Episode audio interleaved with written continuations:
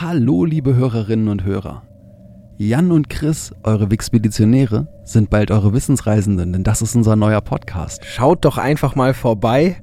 Ihr findet uns in eurer Podcast-App unter Wissensreisende und dann könnt ihr uns auch weiter zuhören und wir sehen uns sicher dort.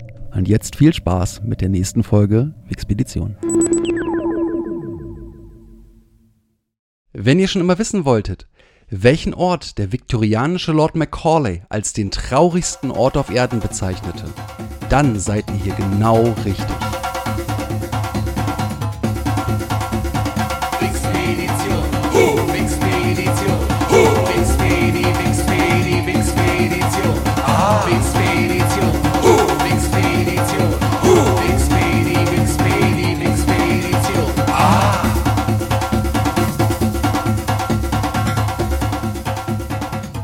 Willkommen beim Podcast, der euch auf eine amüsante Reise durch das Wissen der Menschheit einlädt. Wir sind wieder da. Für euch sitzt wie immer im schönen Lotter an seinem Mikrofon der Chris bereit für die Wixpedition am heutigen Tage.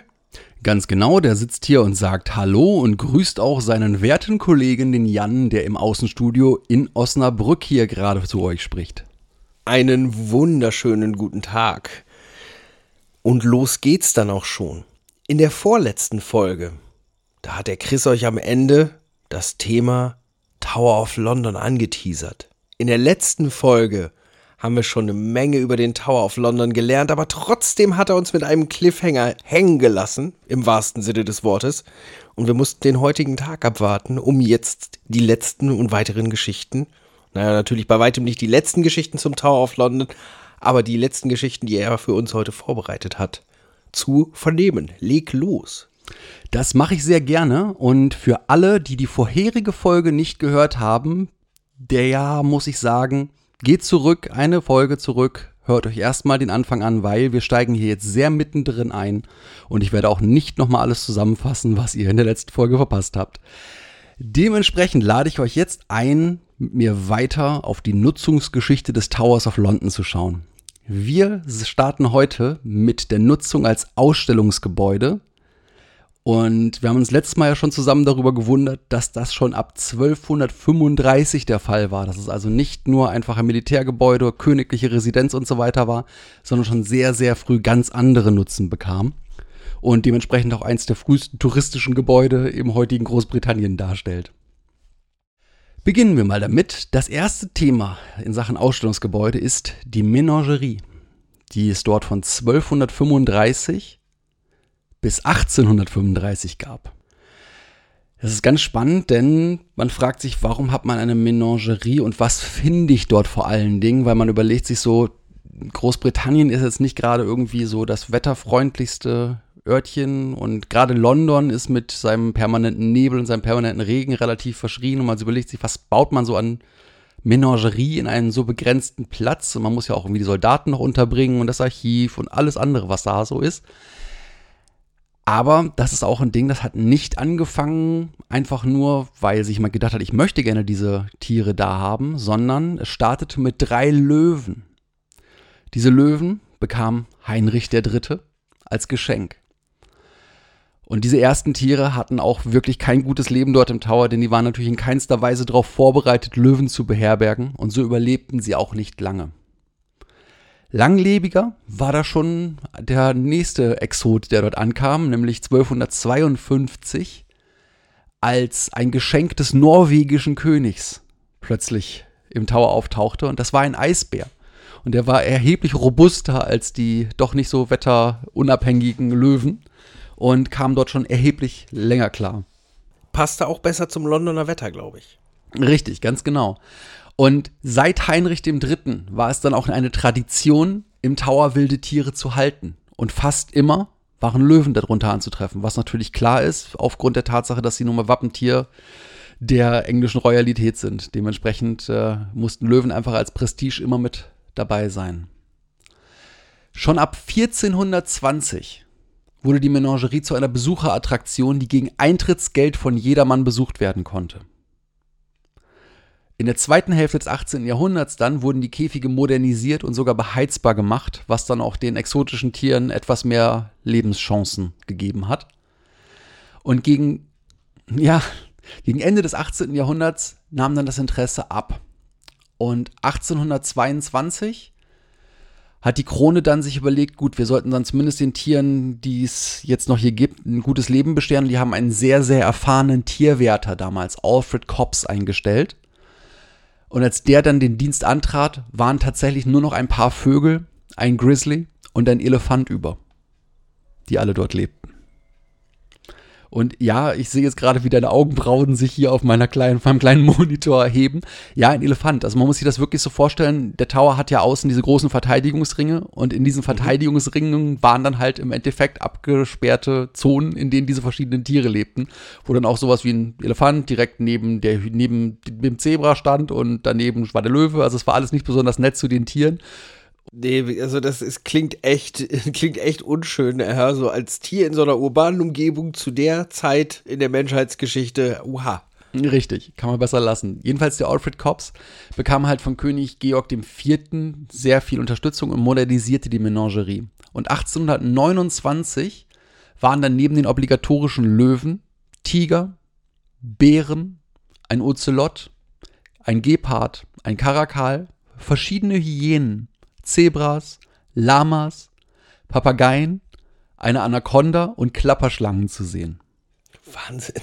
So, ich meine, so riesig ist ja auch die Fläche des Towers gar nicht. Nein, allerdings muss man auch sagen, damals waren auch die Flächen für die Tiere leider nicht so riesig. Heutzutage hat man das Ding, dass ja jetzt immer noch gegen viele Zoos sehr viel Aufregung da ist, aber das, was am heutzutage in einem Zoo für ein Tier veranschlagt wird an Platz, ist schon eine ganz, ganz andere Liga als das, was damals halt eben möglich war. Interessanterweise war es aber so, dass ähm, ganz kurz danach, nachdem, nachdem der, der Alfred Cobbs fertig war, sämtliche Tiere aus dem Tower verschwunden sind. Und das hat auch einen ganz bestimmten Grund, denn 1828 wurde der allererste zoologische Garten der Welt eröffnet. Und das war der London Zoo.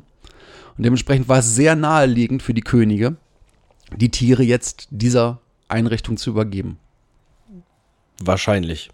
Dementsprechend ähm, endete diese Tradition der Menagerie im Tower 1828. Dann kommen wir zu dem nächsten kleinen Themenkreis, nämlich der Tower als Touristenziel. Und das war er ganz definitiv richtig großflächig seit dem 16. Jahrhundert. Denn seit dem 16. Jahrhundert war es möglich, wenn man sich vorher anmeldete, Teile des Towers zu besichtigen. Als erste Attraktion gab es natürlich klar die Menagerie zu sehen, aber auch die sogenannte Line of Kings. Die Line of Kings war eine Ausstellung, ähm, wo man Figuren englischer Könige auf Pferdefiguren drapierte und diese mit authentischen Rüstungen und Waffen versah. Das ist auch ganz interessant, denn im Grunde gibt es die Line of Kings heute wieder. Es ist in, im, im, im, White Tower, in der Haupt, im Hauptgebäude, ähm, gibt es auch heutzutage diese Reihe von verschiedenen Rüstungen, wo man dran vorbeigeht an den Jahrhunderten im Grunde mit den Königen. Und das geht halt direkt zurück auf diese Line of Kings aus dem 16. Jahrhundert. Dann 1669 wechselten die Kronjuwelen auf dem, auf dem Gelände in den Martin Tower. Und ab da war es auch möglich, schon die Kronjuwelen zu besuchen. Also ab So früh 1669, ja. Wow. Allerdings war es so, dass die breite Öffentlichkeit erst nach den sozialen Reformen des 19. Jahrhunderts dort Zugang zu den Kronjuwelen bekam. Das heißt, klar, vorher konnte man es auch schon, wenn man sich anmeldete, wenn man ein bisschen Stand hatte und entsprechend wartete und in kleinen Gruppen. Es war natürlich noch nicht so toll präsentiert wie heute, aber es war möglich, die Kronjuwelen zu, zu betrachten. Und den Kartenvorverkauf vor oder Kartenverkauf vor dem Tower, wie man ihn heute kennt. Denn es ist heute so, es gibt dort draußen quasi einen großes, großen Kassenbereich, wo man seine Tickets kauft und dann gibt man vorne an, am Tor halt nur seine, seine Karte ab und geht rein. Und so wie, wie das heute ist, gibt es den Kartenverkauf schon seit dem 19. Jahrhundert vor dem Tower. Oh, Bis 1900 viel dann. Tradition. Viel, Ja, viel richtig. Tradition. Richtig. Und äh, bis 1900 betrug die Zahl der Besucher im Jahr tatsächlich auch schon eine halbe Million. Das war für die damalige Zeit etwas wirklich Besonderes, denn es war damals ja auch noch lange nicht üblich, dass man irgendwie jedes Wochenende sich was Tolles angucken fährt, wie heutzutage. Ganz klar.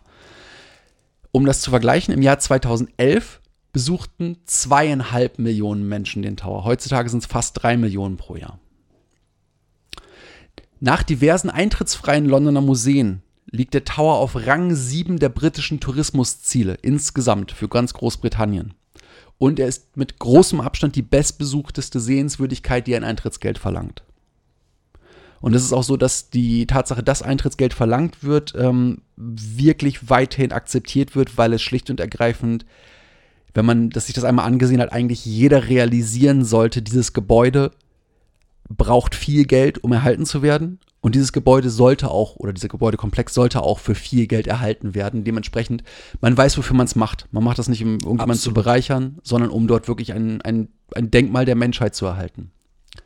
Absolut. Und die Londoner Museen, die ja nun teilweise kostenlos sind, die nur auf Donations arbeiten, sind aber so gut, dass du nach ein paar Stunden da drin beim Rausgehen gerne nochmal in dein Portemonnaie greifst und sagst, ey, damit ihr dieses Museum so weiterführt, wie das Naturkundemuseum, das Technikmuseum, ich lasse euch hier jetzt fünf Pfund da und fühle mich unglaublich gut dabei.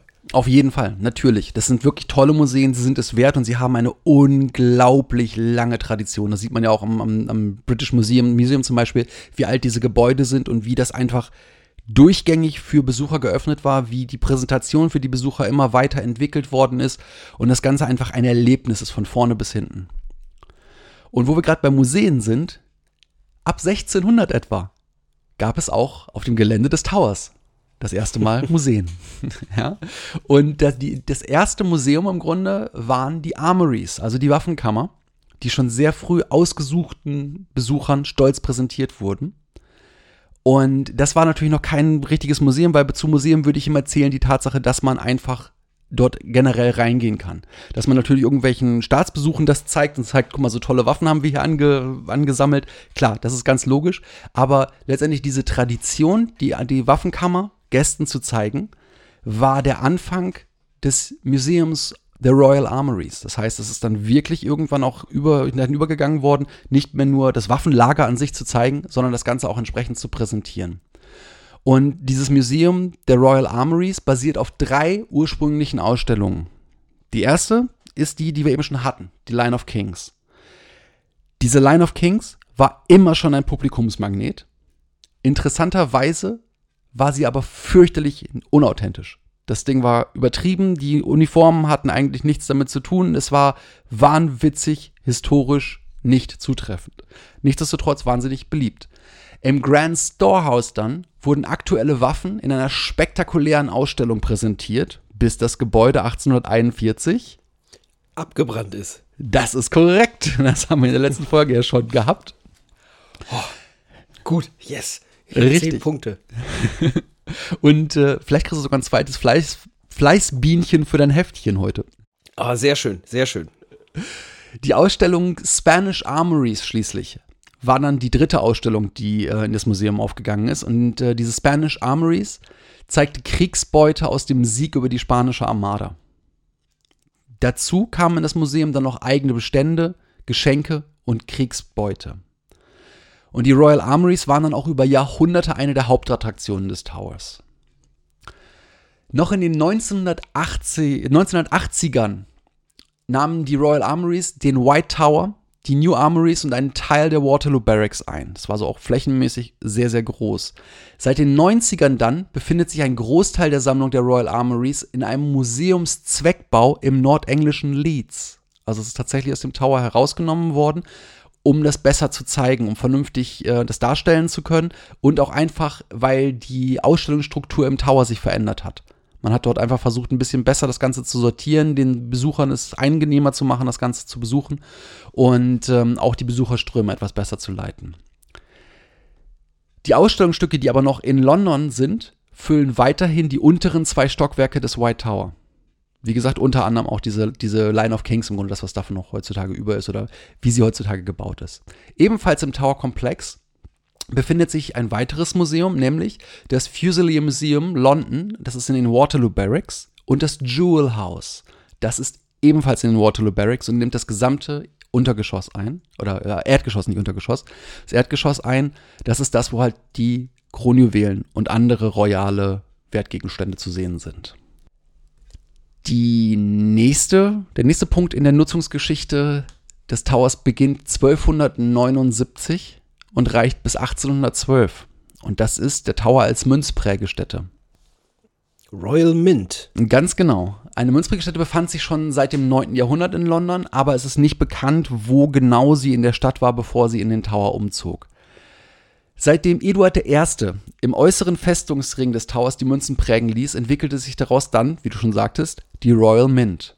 Und eine Münzprägestätte befand sich dann permanent ab mindestens 1279 im Tower. Im frühen 19. Jahrhundert war die Mint enorm gewachsen und nahm mittlerweile ein Drittel des gesamten Towergeländes ein. Was einfach daran lag, dass das Commonwealth insgesamt wuchs. Es musste mehr Geld gepresst werden und irgendwann war einfach diese zentrale Geldpressung in so einem alten Gebäude nicht mehr möglich. Deshalb musste dort auch 1812 der Stecker gezogen werden und die Royal Mint zog aus dem Tower in die Nachbarschaft des Towers und dann 1978 schließlich aus London ganz hinaus und befindet sich heute in Wales. Ein weiterer Nutzen, der schon ab dem 13. Jahrhundert ähm, den, für den Tower gefunden wurde, war die Nutzung als sicheres Lager. Und eine dieser Dinge, die halt sicher gelagert werden mussten, war das Archiv.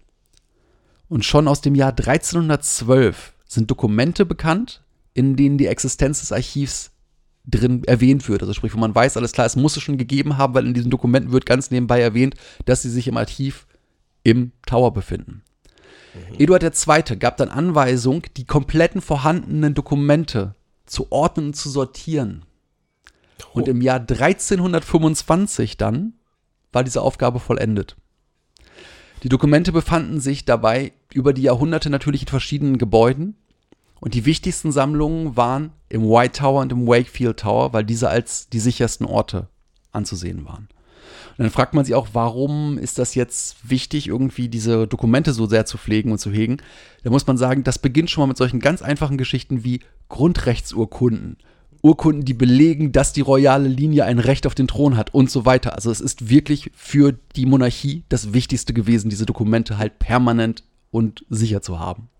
Mhm. Das Archiv wäre fast zerstört worden, als 1788 das Ordnance Office abbrannte. Dessen Gebäude fand sich nämlich direkt neben dem Wakefield Tower, aber der Turm und sein Inhalt überlebten das Feuer, aber auch nur, weil er Wind sich drehte und das Feuer vom Wakefield Tower wegtrieb. Aus uh. Platzgründen dann und wegen der Feuergefahr, ja, gerade weil auch die Feuerwaffen gerade eingeführt wurden, wurde dann ein Gebäude außerhalb des Towers gebaut. Und heute befindet das heißt sich. Das heißt dann, die, die englische Monarchie wurde vom Wind gerettet, ja? Das ist richtig. Im Grunde kannst du es so sehen. Mhm. Heute ist das Archiv des Towers in den National Archives im Londoner Stadtteil Kew aufgegangen. Das heißt, es gibt einfach heutzutage dieses Nationalarchiv und dort ist auch das Archiv des Towers gut verwahrt. Des Weiteren hatten wir ja schon mehrfach die Erwähnung von, von denselbigen, ist der Tower der Aufbewahrungsort der Kronjuwelen. Und das ist er tatsächlich seit 1303. Okay. Ja, also schon 700, über 700 Jahre befinden sie sich dort. Die Kronjuwelen ähm, waren dort 1303 in den Tower gebracht worden, nachdem sie aus der, aus der Westminster Abbey gestohlen worden waren. Sie konnten zurückerlangt werden, aber man hatte beschlossen, die Kirche sollte immer zugänglich sein für jedermann. Aber da dürfen unsere Kronjuwelen nicht sein, weil die ja natürlich neben ihrem tatsächlichen Wert in Material und in Edelsteinen und in Kunst auch wiederum als Zeichen der, der Legitimation exakt gelten. Und ohne die Krone wählen gibt es keine Krönung, also keinen König, also keine Monarchie. Zunächst waren die dort ähm, im Tower hinter richtig dicken Mauern, ohne Fenster, ohne dass sie jemals das Tageslicht sehen, natürlich gut tief drin versteckt. Heute sind sie der größte Touristenmagnet innerhalb des Towers. Seit 1967 befindet sich das Jewel House in den Waterloo Barracks. Und bis in die 90er hinein waren sie immer noch unterirdisch aufbewahrt. 1995 dann wurde die, das neue Jewel House im Grunde eröffnet, obwohl es im selben Gebäude ist, aber es wurde ins Erdgeschoss gepackt, sodass es für, für die Besucher noch einfacher ist, da reinzukommen. Und es wurde natürlich komplett neu ausgestattet, neu entwickelt, neu gesichert. Das heißt, im Grunde läuft man eigentlich durch eine Serie von Tresorräumen, die immer dickere Tresortüren haben. Und du weißt auch ganz genau, wenn dort das Ganze abgeschlossen ist, kommt da keiner rein, bis die morgen früh wieder aufmachen, weil die nun mal jeden Tag da sind. Vor mhm. den Augen aller kannst du es nicht klauen. Dementsprechend, solange der Tower geöffnet ist für die Touristen, sind die verdammt sicher. Außerdem befinden sich dort Soldaten mit automatischen Gewehren. Überall. Schwer bewaffnete. Wirklich, sehr, sehr schwer wirklich bewaffnete. schwer bewaffnete, Soldaten. sehr ja. ernst guckende Soldaten, wo man wirklich auch weiß, äh, ja, die verteidigen die, verte- verteidigen die Kronjuwelen. Dementsprechend kann man sagen, ja, heutzutage sind sie besser anzusehen als je, bevor, als je zuvor. Man hatte unter anderem Fahrsteige installiert, das heißt, diese flachen Rolltreppen, diese, diese Bänder, auf denen man vorbeifährt. Das heißt, man kann da langsam dran vorbeifahren, sie ansehen, aber es gibt keinen Stau davor. Man kann niemals stillstehen vor den Kronjuwelen, aber man kann sie gut sehen, man darf sie gerne sehen und sie sind da toll untergebracht. Eine weitere Nutzung des Geländes des Towers seit 1535 ist die Nutzung als Friedhof. Und da denkt man auch zuerst, okay, haben sich, haben sich dort die Könige beerdigen lassen? Aber nein, Gefangene, die auf dem Tower Hill außerhalb des Towers oder auf dem Tower Green innerhalb des Towers hingerichtet wurden, wurden oft auf dem Gelände des Towers selbst bestattet. Wichtige Gefangene mit hohem sozialen Status dagegen wurden oft feierlich in Beerdigungszeremonien im Westminster Abbey oder in St. Paul's, Cathedral bestattet.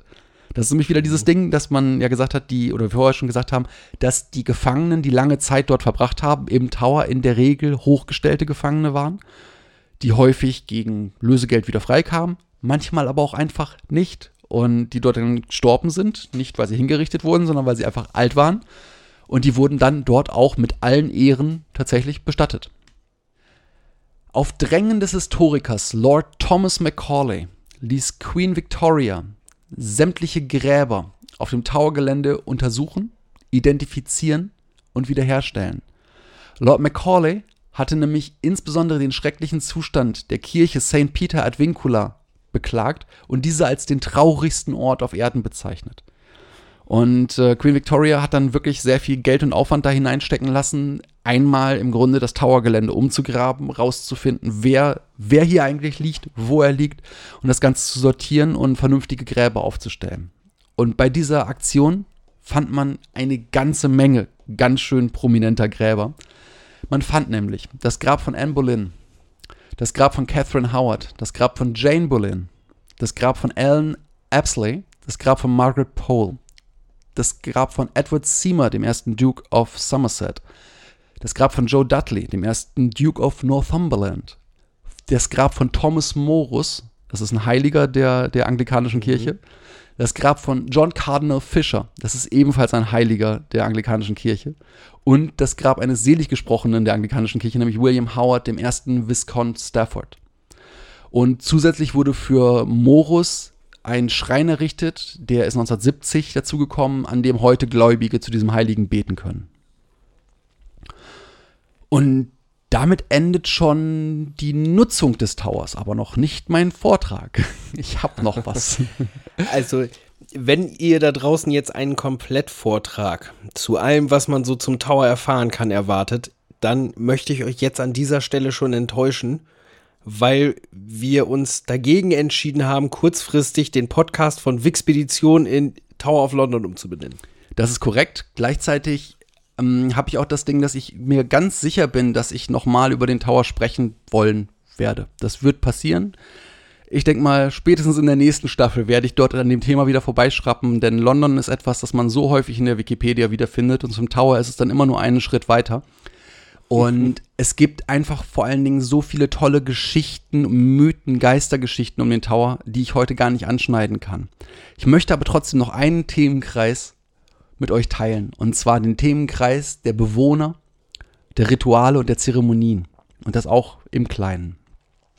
Denn was viele Leute nicht wissen, der Tower erscheint immer wie ein, ein fancy Museum mit tollen verkleideten Führern. Das ist aber nicht so. Denn es gibt Menschen, die permanent auf dem Gelände des Towers of London leben. Jetzt habe ich die gute Frage an dich, Jan, die gute Schätzfrage. Schätzt du, wie viele Leute leben Im Tower diesem- of London. im Tower of London? 15. Mhm. Das würden wahrscheinlich viele denken. Aktuell bewohnen rund 140 Personen das Gelände des Towers of London. Wow. Wow. Das sind der Constable des Towers, der Resident Governor, die Offiziere des Towers, die Yeoman Warders, die Familien der Yeoman Warders, die Wachen der Kronjuwelen und des Weiteren ein ansässiger Geistlicher und ein Arzt. Und von diesem möchte ich euch ein paar vorstellen. Fangen wir mal an mit dem Constabler des Towers. Der Constabler des Towers vertritt den König als Befehlshaber im Tower während dessen Abwesenheit. Und wir haben ja schon gelernt, die Könige sind schon ganz schön lange abwesend, weil der letzte, der da freiwillig übernachtet hat, war Heinrich der Achte. Und es kommen nicht so häufig die Könige vorbei, wobei häufiger als man zunächst denken würde. Nichtsdestotrotz, immer wenn der König oder die Königin nicht da ist, ist de facto der Constabler König in dem Keep. Der, dieser Posten des Constablers existiert durchgängig seit 1066. Oh, Wahnsinn. Traditionell war der Posten eine wichtige militärische und administrative Stellung. Ja? Denn neben der Tatsache, dass er der König ist auf diesem Gelände, hat er noch eine Vielzahl von Rechten und Befugnissen. Die sind gerade in der Zeit, als, äh, ne, als das Ganze mit der ganzen Handelsgeschichte und so weiter noch äh, etwas anders lief als heute, extrem gewesen. Denn er hat die Kontrolle über den Pool of London. Jetzt sagt, fragt man sich, okay, haben die einen Swimmingpool in dem Tower? Haben die irgendwo einen Ententeich ausgegraben? Was heißt das hier? Sitzt er abends in seiner Badewanne und sagt, ich habe mein kleines Kriegsschiffchen? Nein, denn das Pool, der Pool of London ist der wichtigste Abschnitt der Themse. Es ist der Abschnitt, in dem früher die Docks waren, also sprich ähm, wirklich bis weit in die Stadt hinein. Das heißt, Pool, ohne den Pool of London zu nutzen, konnte kein Schiff Waren umschlagen. Mhm. Des Weiteren hatte er die Herrschaft über einen gesamten Verwaltungsbereich, nämlich die sogenannte Tower Division. Und die Tower Division ist eine Fläche in London, die 30 Quadratkilometer groß ist und 1881 schon über eine Million Bewohner hatte. Wow. Er erhielt, erhielt Zoll auf alle Luxusgüter, die über die Themse kamen. Des Weiteren gehören ihm die Schwäne im London Pool, alles Treibgut, das sich dort befindet und des Weiteren alle Gespanne und alle Tiere, die von einer beliebigen Londoner Brücke gefallen sind.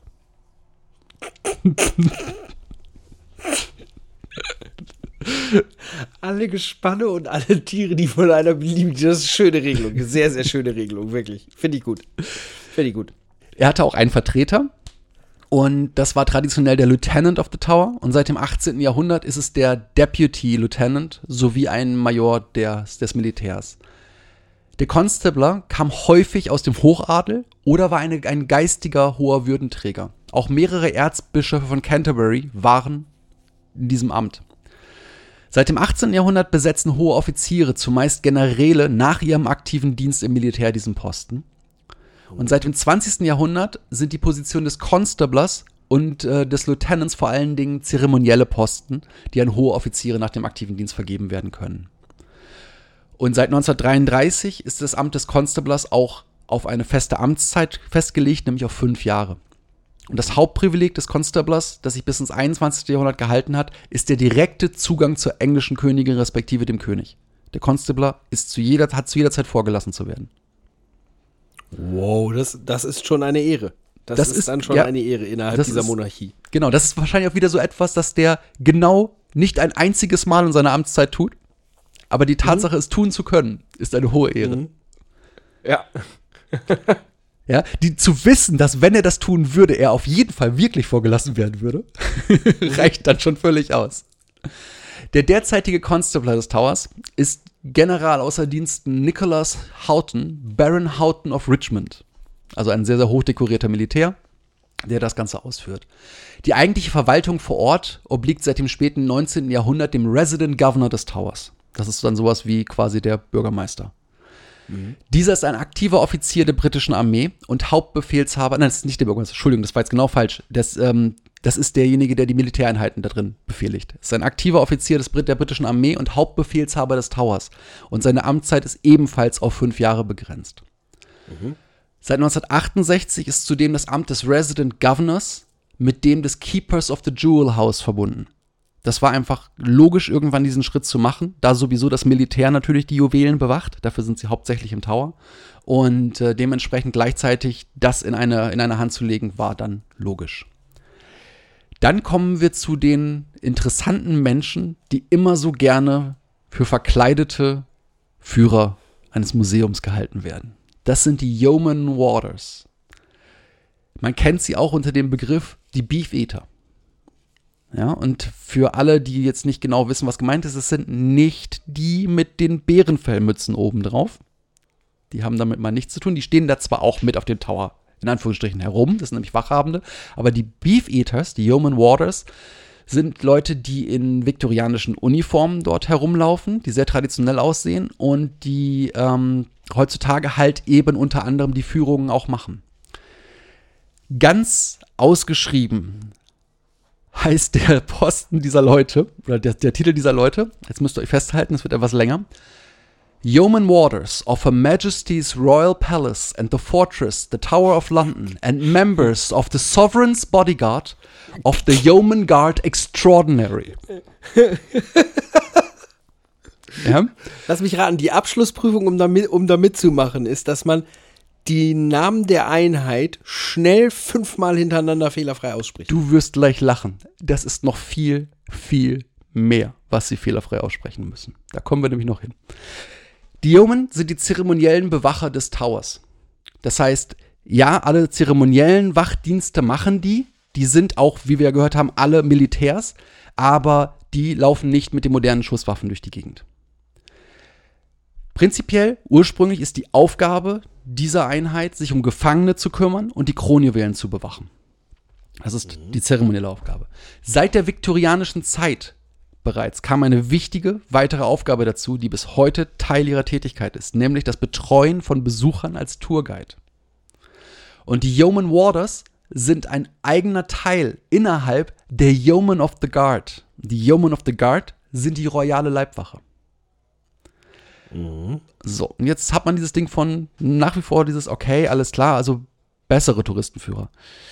Nee, du musst schon ziemlich das Ganze wollen, denn um ein Yeoman Warder zu werden, musst du zunächst erstmal mindestens 22 Dienstjahre in der Armee gehabt haben. Des Weiteren musst du einen festgelegten Mindestrang erreichen und du musst den Orden Long Service and Good Conduct verliehen bekommen haben. Das sind die Grundvoraussetzungen. Dazu kommen Sonderqualifikationen für den Dienst als Tourguide. Dazu zählen sicheres und freundliches Auftreten, eine feste Stimme und das Auswendiglernen aller Touren des Towers im genauen Wortlaut. Oh mein Gott. So, es gibt eine ganz, ganz tolle Dokumentation, die man sehen kann bei YouTube über die Yeoman Warders, wo sie einen begleiten, der Yeoman Warder wird. Und man halt einfach sieht, was der Typ machen muss. Und das, was der da die ganze Zeit auswendig lernt, ist ein, ein Schnellhefter mit ungefähr dreieinhalb bis vier Zentimeter dick Papier.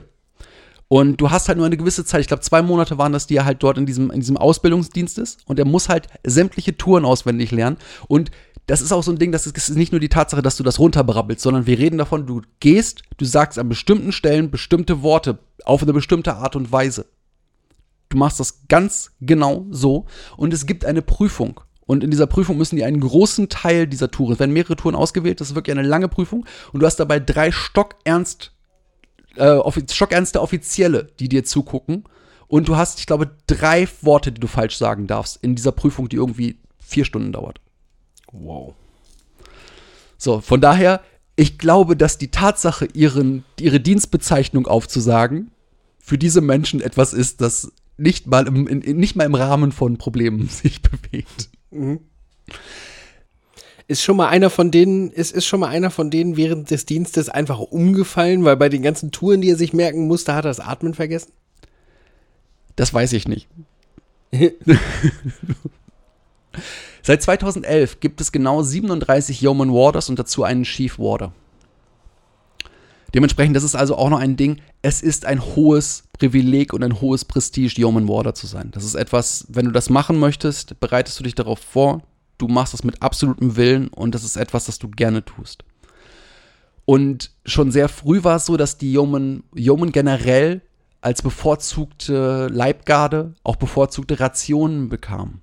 Und gerade in Zeiten, wo das nicht selbstverständlich waren, bekamen sie auch immer hochwertiges Fleisch. Daher kam der Name Beef Eater. Und die Beef Eater waren auch für ihre Rinderbrühen bekannt, die besonders gehaltvoll gewesen sein sollen. Und diese Bovril. wurden. Nein, sie wurden als Beff oder Beffy bezeichnet. Ah. aber ja, im Grunde ist es Bovril, aber in richtig gut wahrscheinlich. Die Yeoman Warders wurden 1485 von Heinrich VII. begründet. Und noch bis heute tragen sie die Tudor-Rose auf ihrer altümlichen Uniform und äh, deren Design ähnelt auch immer noch den, den Tudor-Designs. Im Alltag sind die Uniformen der Yeoman Warders ähm, im Tower dunkelblau mit roter Verzierung. Und für besondere Anlässe tragen sie eine rote Uniform mit goldener Verzierung. Diese nennt sich Tudor State. Und die entspricht eher dem Design, das die Yeoman Warders, die als Leibwache, also die Yeoman Warders of the Guard, die als Leibwache der, der, des Königshauses agieren.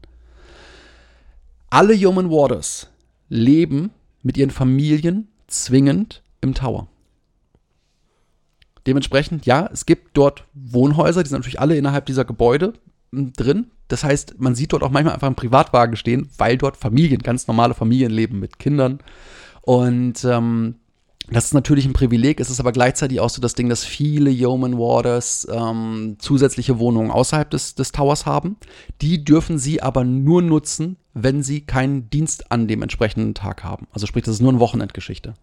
Es wohnen dann aber wahrscheinlich die Familien eher dort, damit, da, damit die nicht im Tower wohnen müssen, wo jeden Tag Tausende von Touristen durchziehen. Es ist aber so, dass wirklich viele Familien in, im Tower dann tatsächlich leben. Weil es auch eine Sache ist von, es ist natürlich auch was ganz, ganz, ganz Besonderes. Du lebst dort in Gebäuden, die aus dem 13. Jahrhundert zum Teil sind. Ähm, Das ist eine wahnsinnige Prestigegeschichte. Und ähm, klar, es ist so oder so. Es ist natürlich wiederum für Kids ein Ding, wo man sagen muss, es ist schon strange, in einem Museumsdorf zu wohnen, wenn man so will. Aber was noch viel merkwürdiger ist, ist dann die Tatsache von, der Tower wird um 22 Uhr abgeschlossen. Wenn du eine Pizza haben möchtest, musst du sie, über, musst du sie dir auf die, über die Mauer werfen lassen. Oder durch das Traitors Gate geben lassen. Was übrigens wohl auch tatsächlich gemacht wird. Weil dort ist halt eben so ein Lattenzaun-Ding, so, so, ne, das man durchschieben kann. Ähm, es gibt einen Pub im Tower, der nur für die Yeoman Warders und ihre Gäste vor, vorbehalten ist. Und seit 2007 gibt es den ersten weiblichen Yeoman Warder. Das war nämlich nie ausgeschlossen, das war nur unüblich. Aber seit 2007 gibt es Moira Cameron als ersten weiblichen Yeoman Warder. Dann gibt es unterhalb der Yeoman Warders oder innerhalb der Yeoman Warders noch einen ganz besonderen Warder. Und der hat auch einen eigenen Titel, er hat eigene Aufgaben und er kümmert sich nicht einfach nur um die Touristen, sondern um ganz besondere Bewohner des Towers. Denn dieser Warder trägt den Zusatztitel der Raven Master. Mm, ja, die königlichen Raben. Exakt. Das ist nämlich The One Who Tends to the Ravens of the Tower of London. Und es gibt heute den Brauch, dass zu jeder Zeit mindestens sechs Raben im Tower wohnen. Und dieser Brauch entstand vermutlich der viktorianischen Zeit. Ist gar nicht so alt, wenn man die ganze Geschichte des Towers sieht. Und die ersten Abbildungen mit Raben in Gefangenschaft kommen auch erst aus dem Jahr 1883. Der Legende nach sollen die Raben jedoch bereits zu Zeiten von Karl II., also in der zweiten Hälfte des 17. Jahrhunderts, schon Teil des Brauchtums geworden sein im Tower. Und es gibt den Mythos, der besagt, dass wenn die Raben den Tower verlassen, das Empire fällt. Der aktuelle Raven Master ist Christopher Scaife, der unter anderem ein Buch über sein Leben und seine Arbeit mit den Raben verfasst hat und außerdem der wahrscheinlich bekannteste Raven Master aller Zeiten ist und noch bekannter als er selber sind seine Raben. Denn dank seiner Pflege, Hege und seines Handys sind sie alle zusammen absolute soziale Medienstars. Sie, die Raben haben einen eigenen Instagram-Account, es gibt jeden Tag neue Fotos von den Raben und die Raben werden wirklich liebevoll umhegt. Gerade dieser Christopher Scaife scheint ein wahnwitzig gutes Händchen für die Ra- Raben zu haben. Und ähm, es ist so, diese Raben kriegen traditionell auf einer Seite Flugfedern gestutzt.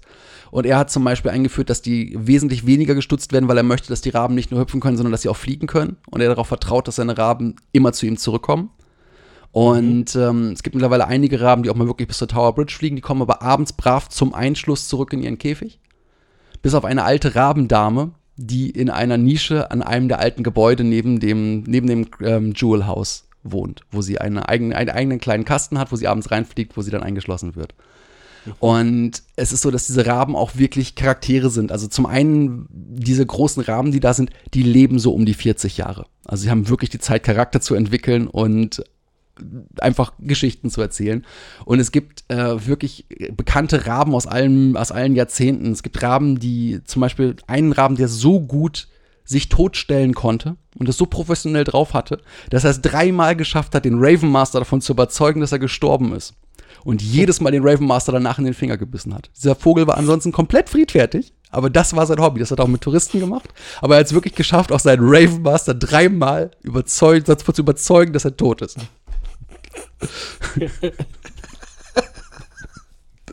Schön. Ja, du, wenn man sonst nichts zu tun hat, dann muss man ein bisschen tot spielen. Ganz genau. Weitere Rituale und Zeremonien.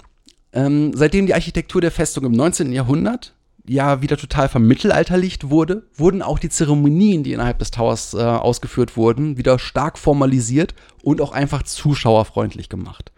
Und aus dieser Zeit stammt auch die heutige Uniform. Das heißt, sie ist nicht wirklich so alt von ihrem Aussehen, wie sie scheint, sondern sie ist ein Fantasy-Ding. Sie soll so alt aussehen. Sie hat natürlich heutzutage auch schon lange Tradition, aber das sind nicht die Originaluniformen aus der viktorianischen Zeit. Eine Zeremonie, die regelmäßig stattfindet, ist der sogenannte Salut vom Tower. Und spätestens seit der Krönung von Anne Boleyn im Jahr 1533 sind diese, sind diese Salutschüsse vom Tower aus verbürgt und verbrieft. Und diese Tradition ist die einzige Tradition des Towers, die sich bis heute lückenlos zurückverfolgen lässt. Auch heute gibt es diese Salutschüsse noch zu wichtigen Anlässen der Monarchie, wie dem Geburtstag der Königin, der Parlamentseröffnung oder bei Staatsbesuchen. Und dabei ähm, feuern seit dem frühen 20. Jahrhundert insgesamt 62 Kanonen bei Anlässen der Monarchie und 41 Kanonen bei Staatsbesuchen. Und auch diese Kanonen muss man sich nicht vorstellen, als das ist so eine alte Kanone, wie die heutzutage, was ich in Deutschland auf irgendwelchen Burgen rumsteht aus dem Mittelalter, sondern das sind Artilleriegeschütze. Das sind aktuelle Artilleriegeschütze, die dann ans Themseufer gestellt werden. Die werden natürlich mit Platzpatronen geschossen, aber auch das, wenn man sich ansieht, diese Platzpatronen sind so einen knappen halben Meter lang und so 20 Zentimeter Durchmesser. Das sind ganz schöne Kavemsmänner. Und lass mich raten, die sind laut. Die sind unglaublich laut und das ist auch ein unglaublich äh, komplexes Unterfangen, da zum Beispiel auch die, äh, die Dienstjubiläen der Königin damit salutiert werden mit Dienstjahren. Und die ist ja nun wirklich schon lange im Dienst. Und entsprechend ihrer Dienstjahre werden dann auch Salutschüsse abgefeuert. Und da siehst du dann wirklich halt, wie, wie eine Gruppe von Soldaten Schwerstarbeit leistet, in der Geschwindigkeit diese Platzpatronenmunition durch diese Artilleriegeschosse zu jagen. Und es dauert dann auch schon ganz schön lange. Und seit 1924 wird, ähm, wird es von einer einzigen Einheit ausgeführt, nämlich von der Honorable Artillery Company. Und diese existierte bereits unter mehreren Namen und das ist zurückverfolgbar, diese Artillerieeinheit, bis schon 1537. Seitdem ist es im Grunde immer dieselbe Einheit, die einfach nur verschiedene Namen bekommen hat. Und diese Einheit war auch die letzte Artillerieeinheit, die im Tower als, als eingesetzte Einheit stationiert war. Und das war während den Zeiten des Ersten Weltkrieges. Dann gibt es eine Zeremonie, die ist sehr beliebt bei Zuschauern und kann man sich auch gut mal angucken. Und zwar ist das die sogenannte Schlüsselzeremonie. Und diese findet jeden Tag statt. Man kann sich die angucken, wenn man sich anmeldet. Denn das ist einfach ein Ding von, das können nur so und so viele Leute gleichzeitig mitmachen, weil die sonst alle im Weg stehen. Ich hatte schon damit gerechnet, dass du jetzt vom Wachwechsel sprichst, den man sich ja auch ganz gerne anguckt. Ja, wobei, äh, klar, den, den gibt es da oben auch, der ist dann nur recht klein, aber dieser, dieser ganz bekannte Wachwechsel, den, den man immer anguckt als London-Tourist, ist halt vom Buckingham, Buckingham ne? Palace. Aber es gibt auch den, den Wachwechsel natürlich oben. Dort, du hast auch dort oben diese schmalen Häuschen, wie sie vom Buckingham Palace sind, wo du halt immer diese zwei armen Diensthabenden hast, die den ganzen Tag von irgendwelchen Touristen gereizt werden und unter Beweis stellen, dass sie keine Miene verziehen, solange sie da drin stehen. Wobei ich sagen muss, ich finde die Tatsache, wie still die, wie lange stehen, noch viel beeindruckender, als dass sie keine Miene verziehen.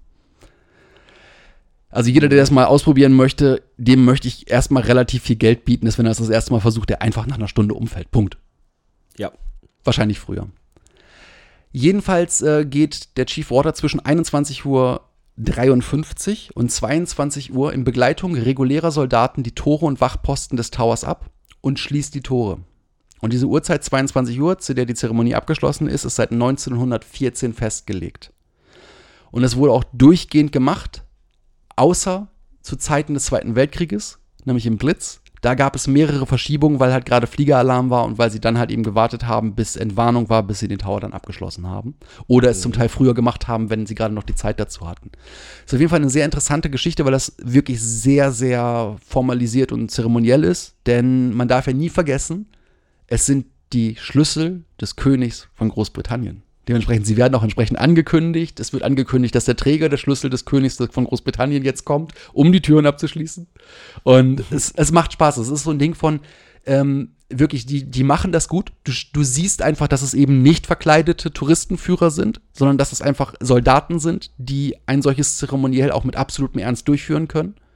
Und doch auch wenn man halt eben nicht irgendwie jetzt Militär oder so großartig mag, es ist schon interessant, das zu sehen und ich finde es eigentlich immer spannend, so im Rahmen von, von, von Monarchien, dass dann sowas auch gepflegt wird und das mit dem entsprechenden Ernst auch durchgesetzt wird. Und äh, ich finde gerade Großbritannien ist großartig da drin, ihre Monarchie gewinnbringend darzustellen, einfach den Touristen mhm. was zu bieten, Großbritannien im, in der ganzen Welt bekannt zu machen als solches.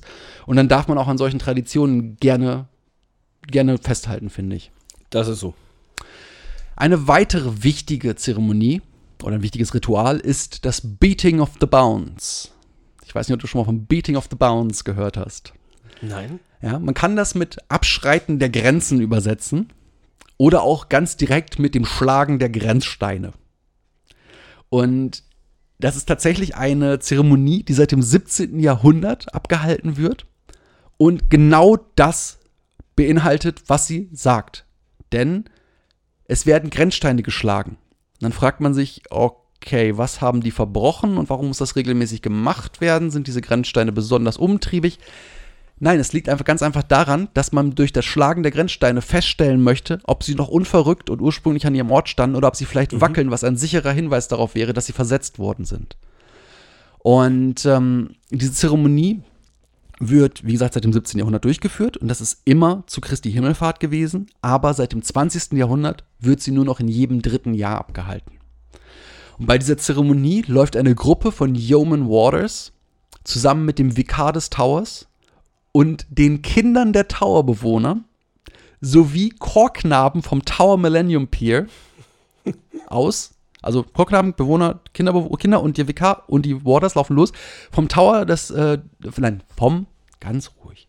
Sie starten am Tower Millennium Pier, laufen dann über den Tower Hill zum Trinity Square bis zum ehemaligen Iron Gate ähm, an, den heutige, an die heutige Tower Bridge. Und bei jedem Grenzstein schlagen alle Kinder mit Stöcken auf die Grenzsteine ein. Wenn sie dann alle auf den Tower Green angekommen sind, singen sie zusammen die Nationalhymne und haben es wieder für drei Jahre hinter sich. Sehr schön. Ja. Und da ich mich wirklich einfach beschränken möchte, komme ich eigentlich jetzt an den Punkt an, wo ich mit einem, mit einem weinenden Auge echt sagen muss, leider ist mein Vortrag zu Ende, denn jetzt wäre das Kapitel gekommen, auf das ich mich im Grunde am meisten gefreut hätte, nämlich Geschichten rund um den Tower. Denn es ist einfach so kaum ein anderes Gebäude in ganz Europa hat so viele Mythen, spannende Geschichten und gruselige Geistergeschichten zu bieten wie der Tower. Aber das muss leider eine ganz andere Geschichte sein. Da dürft ihr euch drauf freuen. Oder, was ihr natürlich auch einfach, wonach man ja fragen darf, wenn man von irgendwas beim Essen noch nicht genug hatte, dann gibt es immer die Frage, gibt es noch einen Nachschlag? Und ja. ich denke, wenn ihr da draußen den Chris ganz nett darum bittet, dann wird er einfach, dann werden wir uns einfach noch mal, oder wenn ihr uns einfach darum bittet, dann werden wir uns noch mal hinsetzen und werden noch mal euch äh, einige weitere Geschichten Legenden und Mythen zum Tower zum Besten geben und ein kleines Special draus machen. Das klingt wie eine ganz hervorragende Idee. Also, ihr habt zwei Optionen. Entweder ihr schreibt uns über eine der vielen Wege. Wir haben ja in den sozialen Netzen Präsenzen. Ihr könnt uns direkt auf der Webseite schreiben.